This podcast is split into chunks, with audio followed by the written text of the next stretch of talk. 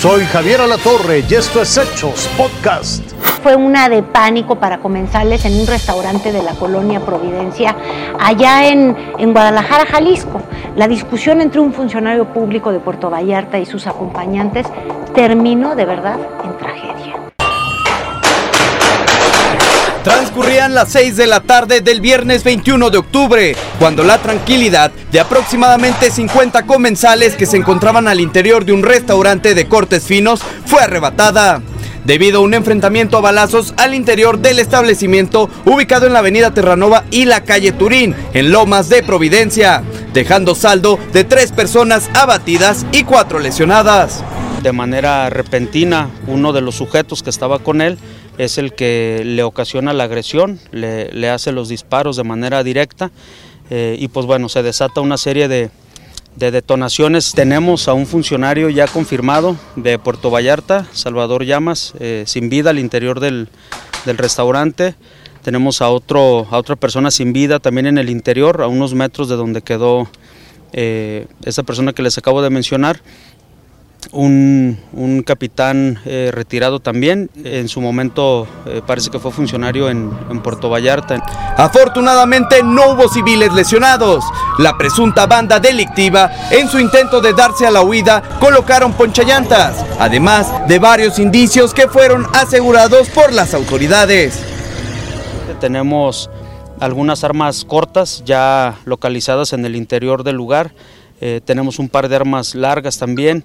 Hay algunos vehículos que han estado abandonando en las inmediaciones aquí del, lugar.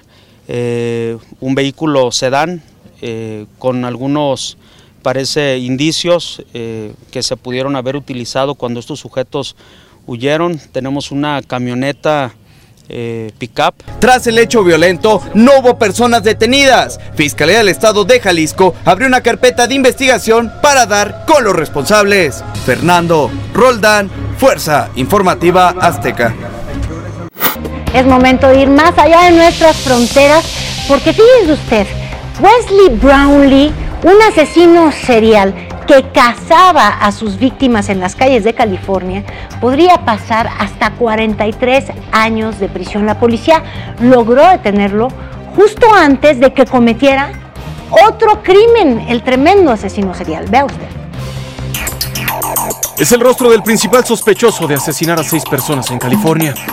Un asesino serial que a bordo de su auto, a altas horas de la noche o justo antes del amanecer, y con el cobijo de la oscuridad acechaba a sus víctimas. La seguía durante varios días, luego atacaba. Así lo hizo durante prácticamente todo el verano. Su nombre es Wesley Brownlee. Tiene 43 años de edad y podría pasar lo que le resta de vida encerrado en una prisión californiana. La policía cree que lo detuvo justo antes de que atacara nuevamente. Lorenzo López es el nombre de su víctima más reciente.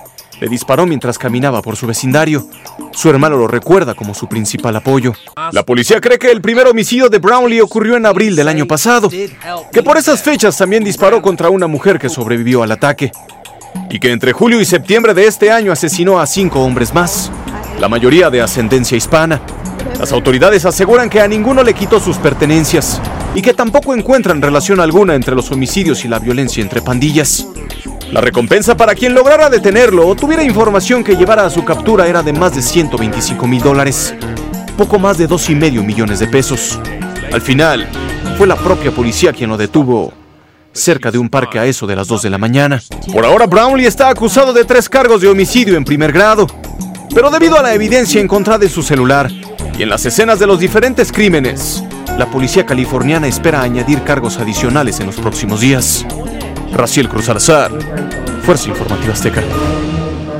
Una avioneta que fue robada en Cuba, ajá, y luego aterrizó en Florida. Despegó de la ciudad de Sancti Spiritus en la isla.